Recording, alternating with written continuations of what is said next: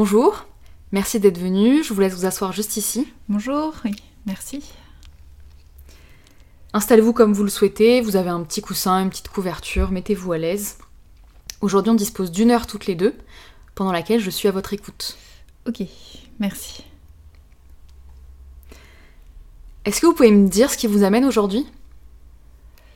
Oui.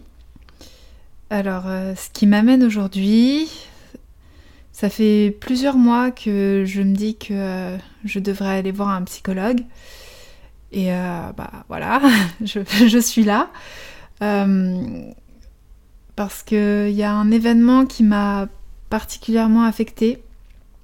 Et je me suis dit que c'était le bon moment. euh, voilà. Est-ce que vous pouvez me parler de cet événement? Euh, oui, oui, oui, c'est pour ça que je suis là. Euh, C'était il y a à peu près un mois. J'étais avec mon copain. Ça fait huit mois qu'on est ensemble.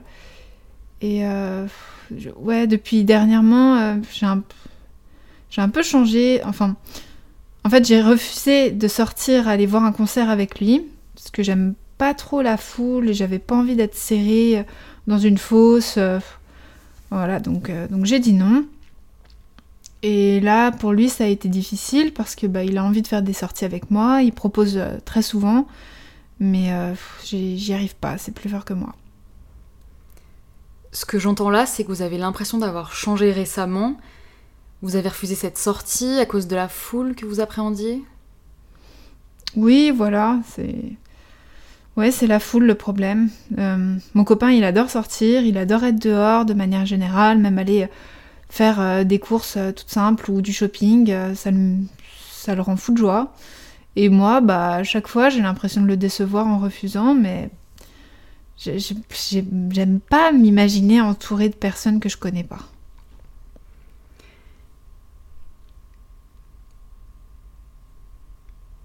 Et pourquoi vous avez l'impression de le décevoir? Hmm. Bah, au début de notre relation, on allait souvent au restaurant, au cinéma, et puis euh, bah, presque du jour au lendemain, je me suis mise à me sentir euh, un peu comme étouffée dans les magasins ou dans les amphis, et maintenant je, refuse d'aller dans des endroits où il y a plein de monde. Vous me parlez des magasins, des amphis, qui sont des lieux où il peut y avoir beaucoup de personnes. Est-ce que cet étouffement, vous le ressentez dans des endroits où il y a moins de monde, des endroits plus petits? Hmm. Ouais, ouais, ouais. Je, me souviens qu'une fois, il y a quelques jours, je suis allée acheter une baguette et euh, la porte a claqué quand je suis sortie. J'ai j'ai eu comme un sursaut. Euh, J'avais l'impression que tout le monde me jugeait et me regardait quand je commandais ou quand je payais. Ce que j'entends là, c'est que dans les lieux où des personnes inconnues sont présentes, vous pouvez ressentir un malaise. Peut-être que ça pourrait expliquer votre refus d'aller au concert. Ouais, ouais, c'est peut-être ça, ouais. Ce que je vous propose pour la séance du jour, c'est qu'on creuse, qu'on a discuté de ce malaise aujourd'hui, et on pourra aborder plus tard d'autres sujets, au cours d'autres séances par exemple. Est-ce que ça vous convient? Très bien. Bienvenue sur Camconf le podcast. Je m'appelle Camille et je suis une psychologue qui se pose beaucoup trop de questions. Ce podcast, c'est mon espace de questionnement sur le sujet qui m'intéresse le plus, l'humain dans toute sa complexité. Alors si tu te retrouves dans ma description, je t'invite à poursuivre l'écoute de ce podcast et à venir sonder l'humain en ma compagnie.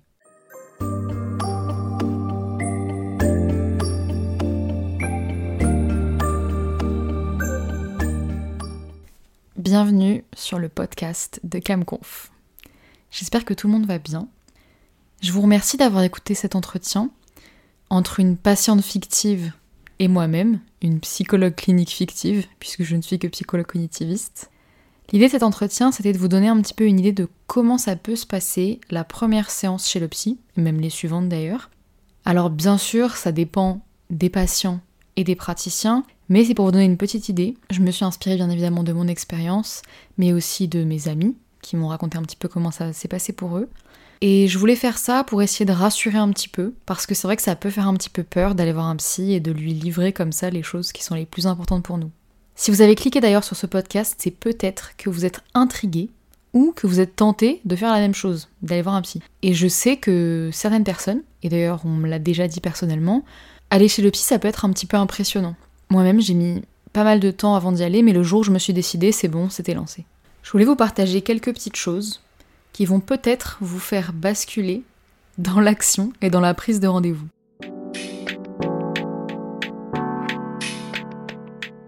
La première, c'est que un psy ne doit pas vous juger. Si vous vous sentez jugé par un psy, il faut changer de psy. Le psy, c'est vraiment quelqu'un en qui vous devez avoir confiance et de qui vous ne devez pas être méfiant par rapport à d'éventuels jugements sur des comportements que vous avez ou des idées que vous avez. Si vous vous sentez jugé sur un acte ou sur une pensée, ça peut à terme vous restreindre dans votre liberté d'exprimer de ce que vous voulez. Et c'est un petit peu dommage, puisque quand on va chez le psy, c'est quand même pour, se libérer, se livrer, dire des choses qui sont peut-être intimes, qu'on n'aurait pas pu dire à un membre de sa famille ou un ami. Donc voilà, si vous vous sentez jugé, changez, il n'y a aucun mal à ça. On n'est pas obligé de se tenir au premier psy qu'on a vu dans sa vie. La deuxième chose, ça porte sur la folie. Parce que j'entends encore des gens qui disent que aller chez le psy, c'est pour les fous. Euh, je trouve ça vraiment super dommage en fait. Je trouve que c'est vraiment une croyance complètement désuète qui est peut-être lieu d'être il y a euh, quelques centaines d'années, mais aujourd'hui c'est vraiment plus vrai et il existe même plus vraiment cliniquement le terme folie, puisque ça veut tout et rien dire, on met tout derrière. Et je trouve que à l'inverse, accepter qu'on a besoin d'aide et qu'il y a même des événements dans notre vie, des relations qui nous ont marqué à un moment et qui nous marquent encore en fait, je trouve ça hyper courageux de se dire j'ai encore cette chose dans ma vie, j'ai encore ça qui me tracasse, j'y pense beaucoup, je vais faire le pas d'aller voir quelqu'un. Et pour moi, c'est le premier chemin vers une libération, même plus largement une guérison, s'il y a un trouble. La troisième chose, c'est sur votre humeur. Parce que moi, la première, quand je vais chez la psy et que je ne suis pas au fond du gouffre, je sais pas, je me sens un petit peu illégitime d'y aller, comme si j'avais pas le droit d'aller bien alors que j'ai pris un rendez-vous chez un psy. Donc, on n'est pas obligé pour moi d'y aller en étant en miettes, en pleurant, en étant dans un bad mood. De toute façon, le rendez-vous est pris, donc à partir de ce moment-là, il faut y aller, il faut l'honorer. Et on a le droit d'arriver joyeux chez le psy. Même avec un problème qui serait peut-être pour nous assez moindre, mais qui causerait euh, beaucoup de peine. Pour le coup, ça rejoint le premier point. Le psy n'a pas le droit de vous juger. C'est mieux d'essayer de ne pas se juger soi-même sur des problèmes. Si on en vient à voir un psy, c'est quand même qu'on a eu un élan qui nous a fait dire qu'on avait besoin d'aide en fait. Et le quatrième point, c'est quelque chose aussi de très important, je trouve, c'est l'alternance entre les paroles et le silence.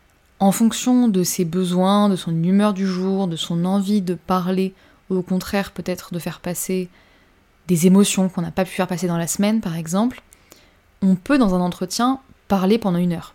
C'est possible, voilà. Ça peut être autant le patient qui parle pendant la plupart de l'entretien, ça peut être vraiment un échange, une discussion avec le psychologue, ou ça peut être le psy qui parle un petit peu plus parce qu'il sent qu'on en a besoin. C'est possible aussi. Et à l'inverse, on peut même décider parfois de garder le silence, peut-être au début de la, consultation. Moi, ça m'est déjà arrivé d'arriver dans, dans, le salon de la psychologue et de me dire, euh, enfin de me dire de rien dire du coup, puisque j'avais juste qu'une envie, c'était de faire une pause en fait, de me dire bah pendant 5 minutes, je vais rien dire.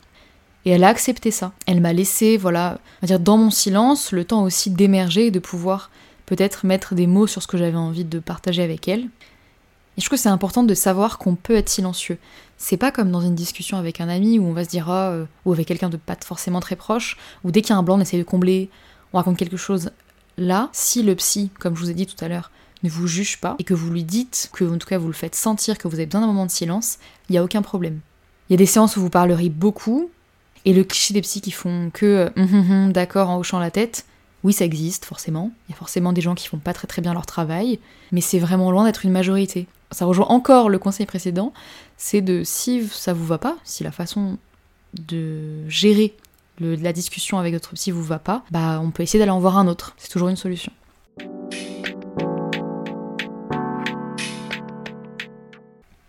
J'espère que ça vous aura un petit peu rassuré et donné un petit peu plus de visibilité sur le déroulement d'un premier entretien. L'idée c'est de mettre la main sur le bon psy, celui qui nous convient. Un petit peu comme quand on va chez un médecin. Il y a des médecins avec lesquels on va bien s'entendre, on va bien comprendre leurs explications, et d'autres peut-être qui vont nous paraître froids, qui vont pas nous expliquer. Bon bah l'idée c'est faire comme avec un médecin classique, aller en voir un autre.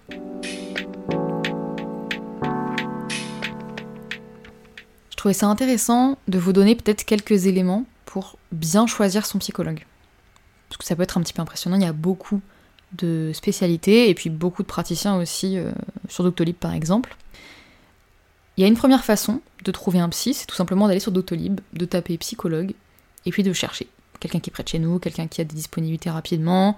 Il y a une première façon de trouver un psy, d'aller sur Doctolib, taper psychologue et puis voilà, de chercher la personne qui a les bons horaires, qui a un tarif pas trop élevé, qui est près de chez nous. La deuxième façon, ça peut être aussi d'être dirigé par un autre médecin. Je pense par exemple au gynécologue pour les femmes ou au médecin traitant aussi, c'est possible. Ensuite, en fonction de la problématique, on peut déjà s'orienter parmi les différentes spécialités des psys. Par exemple, on peut consulter un psychologue du travail pour toutes les problématiques, toutes les problématiques professionnelles. Je pense au burn-out, je pense peut-être à des, à des personnes qui ont vécu des licenciements difficiles. Il y a aussi les psychologues qui pratiquent les thérapies comportementales et cognitives, donc les TCC. Et ces professionnels-là peuvent s'orienter par exemple sur des problématiques autour des phobies ou des anxiétés. Lorsqu'on parle de problématiques plutôt familiales, là je vous conseille d'aller voir ce qu'on appelle un psychologue systémique. La systémie, en fait, c'est une discipline, une branche qui pense la famille comme un système, avec bien évidemment des interactions entre tous ses membres. Et ça peut être euh, euh, toutes les générations, les cousins, les frères, les sœurs, les parents. Pour le coup, c'est vraiment quelque chose qui pense l'individu dans un système et pas uniquement avec ses traumas individuels. Pour tout ce qui est problème de couple, bah, il existe des thérapies de couple. Là, ça peut aussi être avec un psychologue euh, TCC ou clinicien. Et pour les enfants et les adolescents, il y a des psys qui sont spécialisés dans ces publics-là. Et une fois que le psychologue est trouvé, spoiler, prenez rendez-vous et allez-y. Comme un rendez-vous médical chez le dentiste. Vous avez un rendez-vous, vous y allez. Je me dois de vous rappeler qu'on n'est pas à l'abri d'une bonne surprise.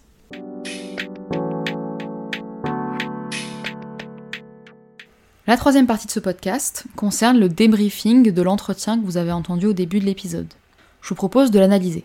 Vous remarquerez que dans l'entretien, j'essaye, en tout cas je fais de mon mieux pour ne pas aller plus loin que les dires du patient. Il ne faut pas surinterpréter. Il faut prendre ce qu'il nous donne et travailler avec ça.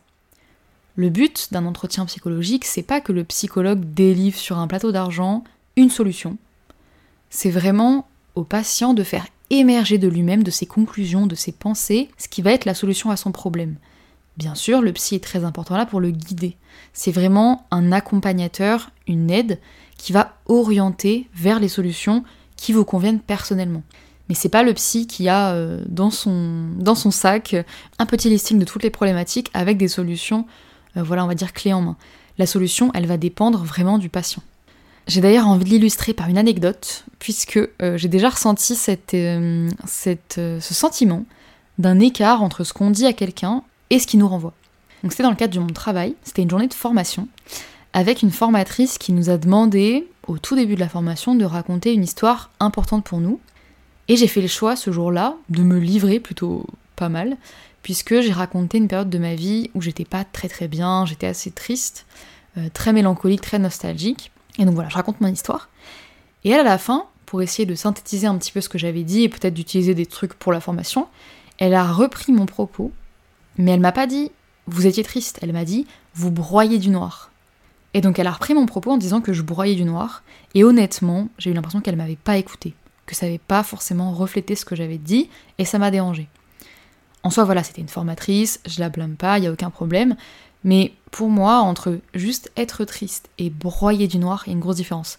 Euh, pour moi, la tristesse, c'est quelque chose d'assez passif. Voilà, on a subi un événement.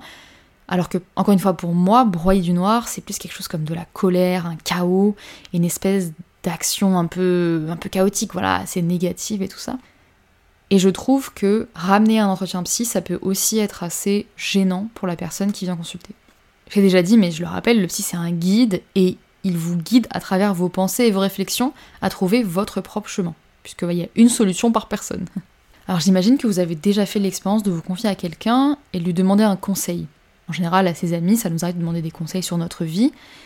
Et à ce moment-là, chacun est libre en fait de prendre ou pas les conseils des autres. Mais je pense que vous avez déjà fait cette expérience, souvent ça tombe à côté. Parce qu'en fait, le conseil de la personne est donné peut-être sincèrement, mais avec son point de vue, avec sa façon de voir les choses, avec ses croyances. Et ça peut aller à l'encontre des choses qui vous animent. Du coup, le conseil sert pas forcément à grand chose. Un peu comme les conseils du style Ouais, le temps guérit tout, t'inquiète pas. Et bah, quand on sort d'une rupture difficile, une rupture amoureuse, bah là, c'est très difficile d'y croire. On se dit, mais n'importe quoi, je serais plus aimé, je vais plus jamais aimer. Alors qu'en fait, techniquement, la personne, elle a peut-être raison, mais tant qu'on n'en a pas fait l'expérience nous-mêmes, on a vachement de mal à y croire. Et avec le psy, c'est un peu la même chose. Et ça nous apparaît toujours plus évident lorsque nous-mêmes on défait notre nœud et que la chose nous apparaît un petit peu comme un eureka. Ah mais oui, j'ai compris. Euh, ah mais oui, c'est bon, j'ai trouvé. Et là, bah, ça va beaucoup plus nous pousser à l'action que si ça vient par un psychologue qui nous connaît pas forcément très très bien, parce que ça peut aussi être le début de la consultation ou le début du suivi, bah, ça va être beaucoup plus marquant lorsque ça vient de nous. Vous avez peut-être noté aussi l'importance des silences dans l'entretien. J'ai tenu à les laisser, à laisser un petit peu les moments de, voilà, de doute, parce que c'est la vraie vie, hein, tout simplement. Et ces silences-là, ils ont vraiment un sens. D'ailleurs, il me semble qu'il y a une théoricienne qui a euh, proposé différentes fonctions au silence donc ça peut être un silence qui est fait exprès, ça peut être un silence parce qu'on cherche ses mots, ça peut être un silence parce que l'émotion monte et qu'on n'a pas forcément envie de la laisser paraître. Voilà, ça peut avoir plusieurs sens. Et le psy doit respecter vraiment ces silences-là.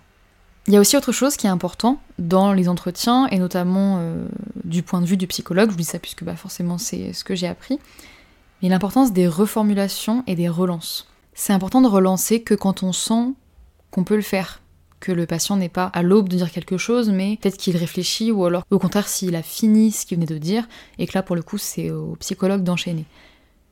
Les reformulations aussi c'est vraiment très important dans le travail de psychologue et notamment en entretien, puisque les reformulations, comme je vous l'ai dit tout à l'heure, ne doivent pas aller plus loin que ce que le patient a dit, et ne doivent pas surinterpréter. D'ailleurs, il existe plusieurs types de reformulations que je ne vais pas forcément aborder aujourd'hui. Il y a des reformulations qui reprennent ce qui vient d'être dit, qui vont plus loin, d'autres qui consistent à essayer de comprendre ce que la personne a dit. Euh, ça se traduit beaucoup par euh, ce que vous me dites là, c'est, ce que j'entends là, c'est, ce que je comprends là, c'est. Ça peut être un petit peu répétitif, mais euh, c'est toujours mieux que de surinterpréter et puis de braquer la personne qui va penser qu'en fait on n'a pas écouté ou on n'a pas compris ce qu'elle a dit.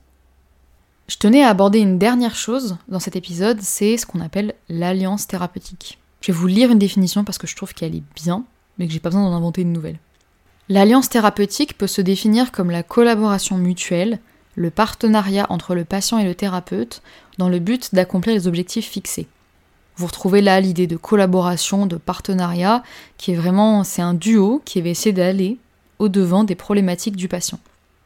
Et l'alliance thérapeutique, le côté alliance, c'est vraiment pour dire que c'est deux personnes qui sont alliées pour aller au-devant des problématiques d'une seule personne. Il n'y a pas d'histoire de domination, l'un n'est pas plus fort que l'autre, puisque le psy n'a pas forcément les réponses à la place de la personne. C'est vraiment dans la collaboration que les deux vont arriver à bout de ce qui a amené à consulter un psychologue. Voilà pour cet épisode, j'espère que ça vous a un petit peu éclairé sur le déroulement d'un entretien et sur l'analyse aussi de ce que ça peut être un premier entretien. J'espère que vous avez peut-être un peu moins peur si vous aviez peur d'aller consulter un psychologue. Je vous encourage à le faire si vous ressentez le besoin. Ça peut être vraiment très libérateur, très aidant de parler à quelqu'un qu'on ne connaît pas. Parfois ça peut faire un petit peu peur, mais ça peut aussi avoir l'avantage que la personne ne connaît rien de vous. Donc vous pouvez lui parler de ce que vous avez envie de parler, vous pouvez peut-être mettre un certain temps à aborder certains sujets, il n'y a aucun problème. Normalement, un psychologue est vraiment dans l'écoute, c'est la qualité numéro un pour moi, de son patient. Merci à tous d'avoir écouté cet épisode. Retrouvez-moi sur Instagram, camconf.podcast. Et je voulais aussi remercier ma patiente cobaye. Merci beaucoup pour ta collaboration, tu te reconnaîtras. Et puis je vous souhaite une très bonne journée, une très bonne soirée. Bisous